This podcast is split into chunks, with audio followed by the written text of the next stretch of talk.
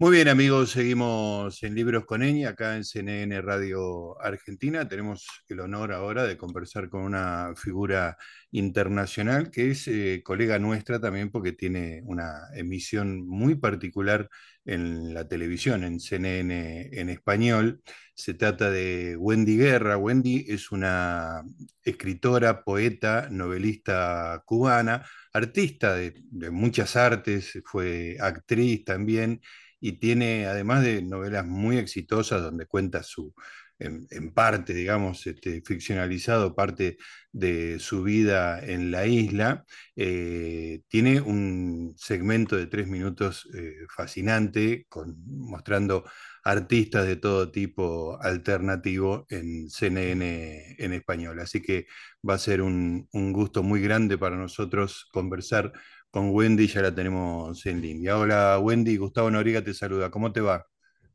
Gustavo, qué placer estar en casa y tenerlos allí hablando de libros, ¿verdad? Qué lindo, me encanta, me encanta.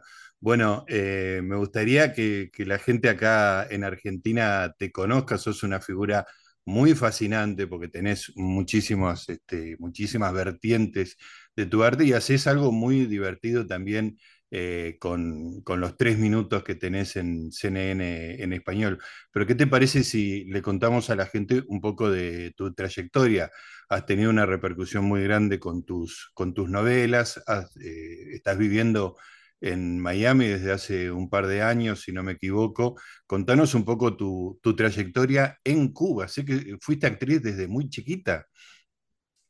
Desde muy chiquitita, pero mi mamá era una gran poeta que publicó post-mortem por temas políticos esencialmente.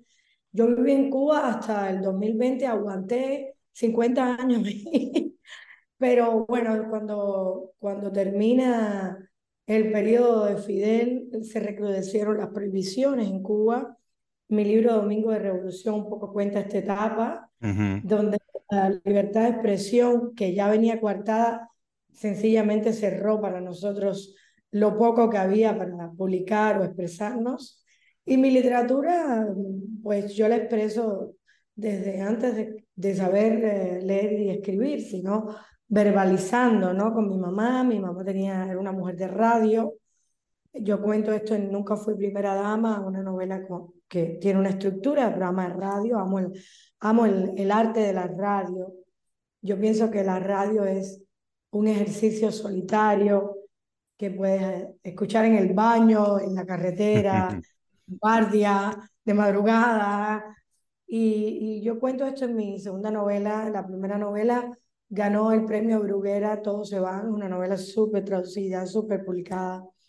Tuvo una suerte muy grande porque tuvo como editora a Ana María Mosch, la hermana de Terence Mosch, una gran escritora Claro. de, de la dinastía catalana de la alta literatura, la literatura que no se ha vuelto, yo creo que a, a dar ese encuentro entre titanes, ¿no? Uh -huh. Y en ese vaivén vivía en Cuba, me pasaba un tiempo con García Márquez, también en México, que era mi maestro, luego en Cataluña, Carmen Balcel fue mi agente. Te estoy haciendo el cuento como un gran collage. Sí, sí, pero grandes nombres todos, ¿eh? Y vos ahí en medio de ellos. Nunca, Gustavo, pensé dejar la isla. Cada día lloro en la distancia porque soy una cubana empedernida. Mm, A pesar de cualquier error de las izquierdas o las derechas, creo que un hombre debería vivir en su país y nunca irse al, claro, al exilio.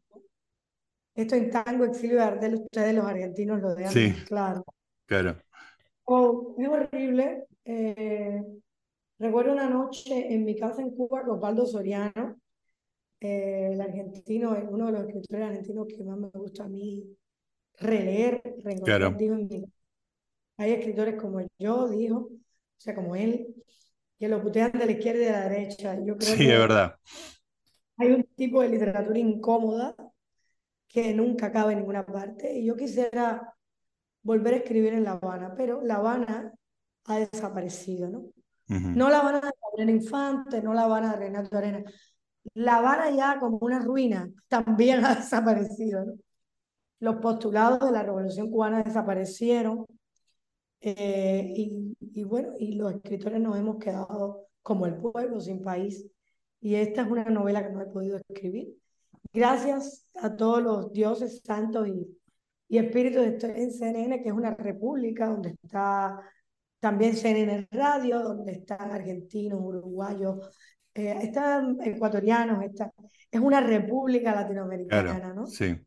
Eh, Y eso nos permite hablar de libros, por ejemplo.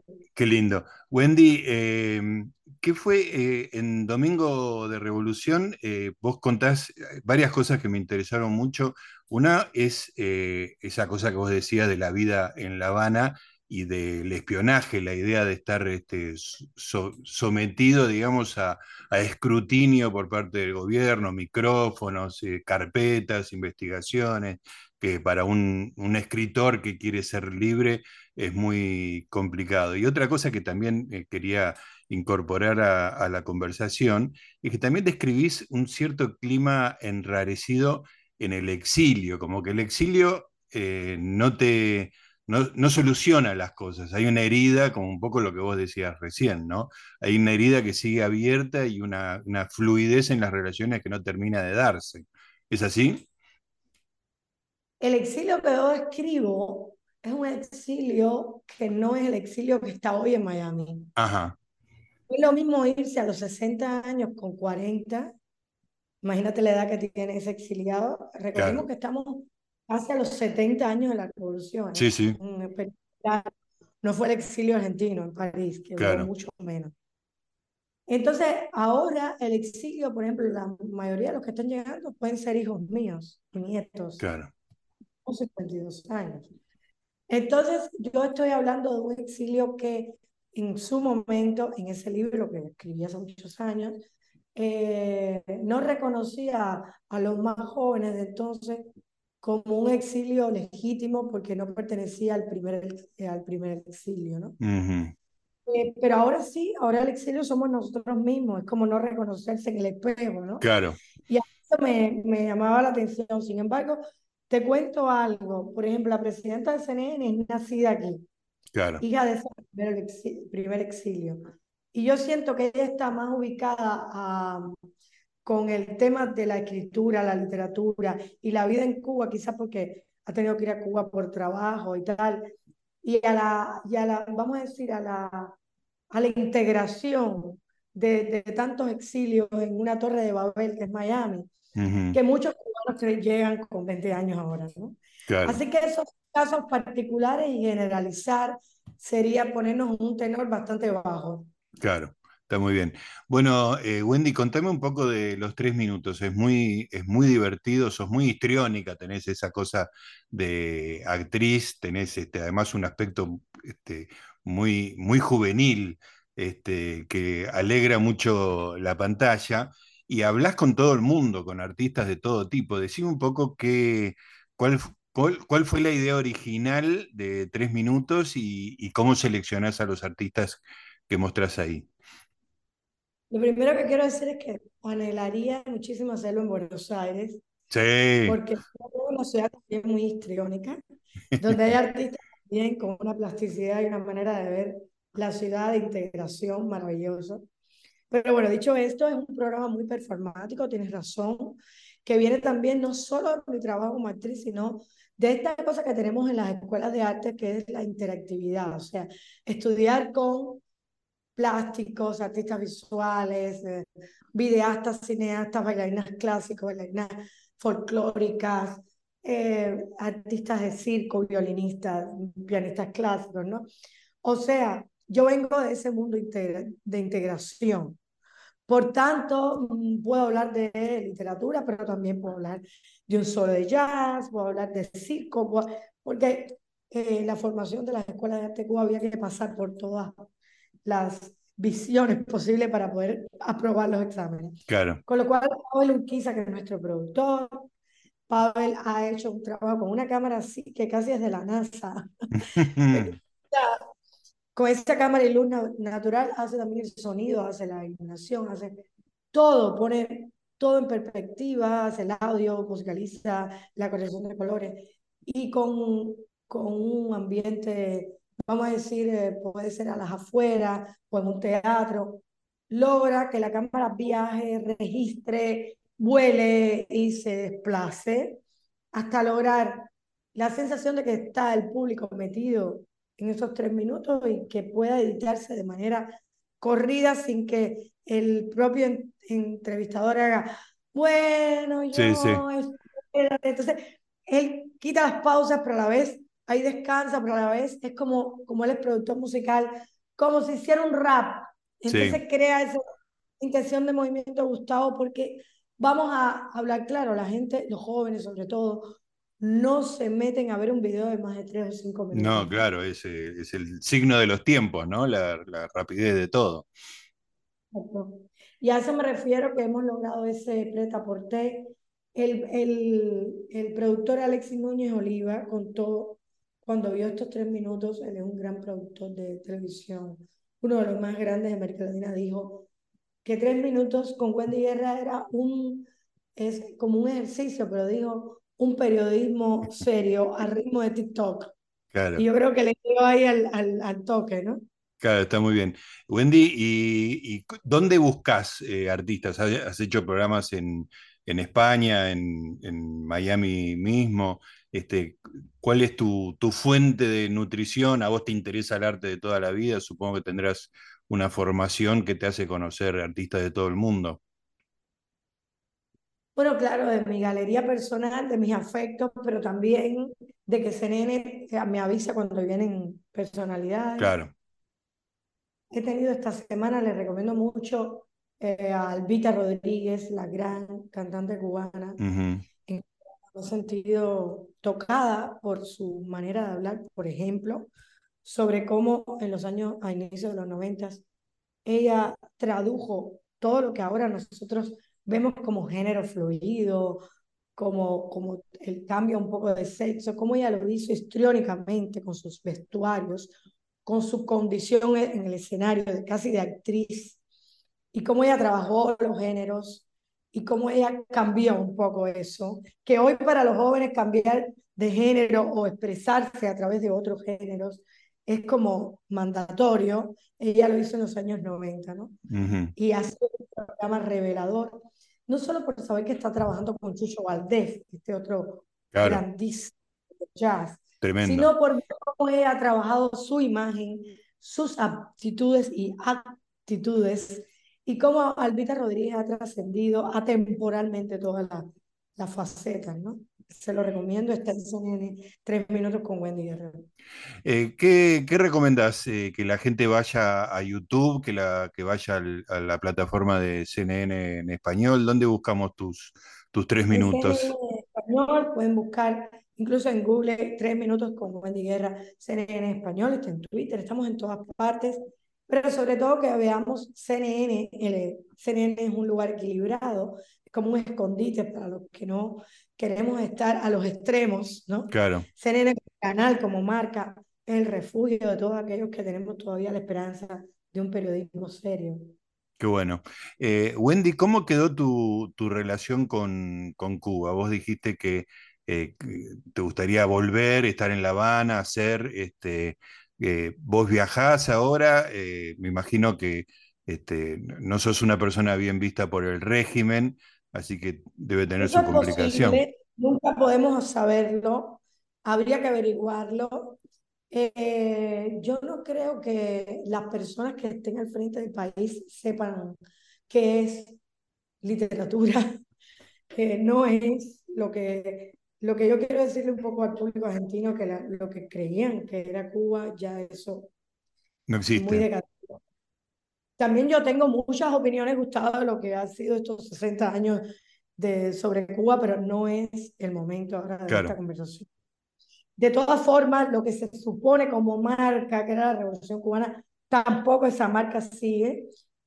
Por ejemplo, toda, toda la herencia literaria que hubo en Cuba, tú sabes que se fue yendo al exilio, fue aprisionada, fue ahogada, fue asfixiada y hay un, hay un problema que no dejan entrar a grandes nombres de la literatura a Cuba, a grandes, sobre todo pintores, Uh -huh. eh, músicos. También hay presos, muchísimos escritores, muchísimos pintores como presos políticos. Y me parece que el lugar de un escritor y de un ser social, vivente social, es ponerse del lado de los débiles.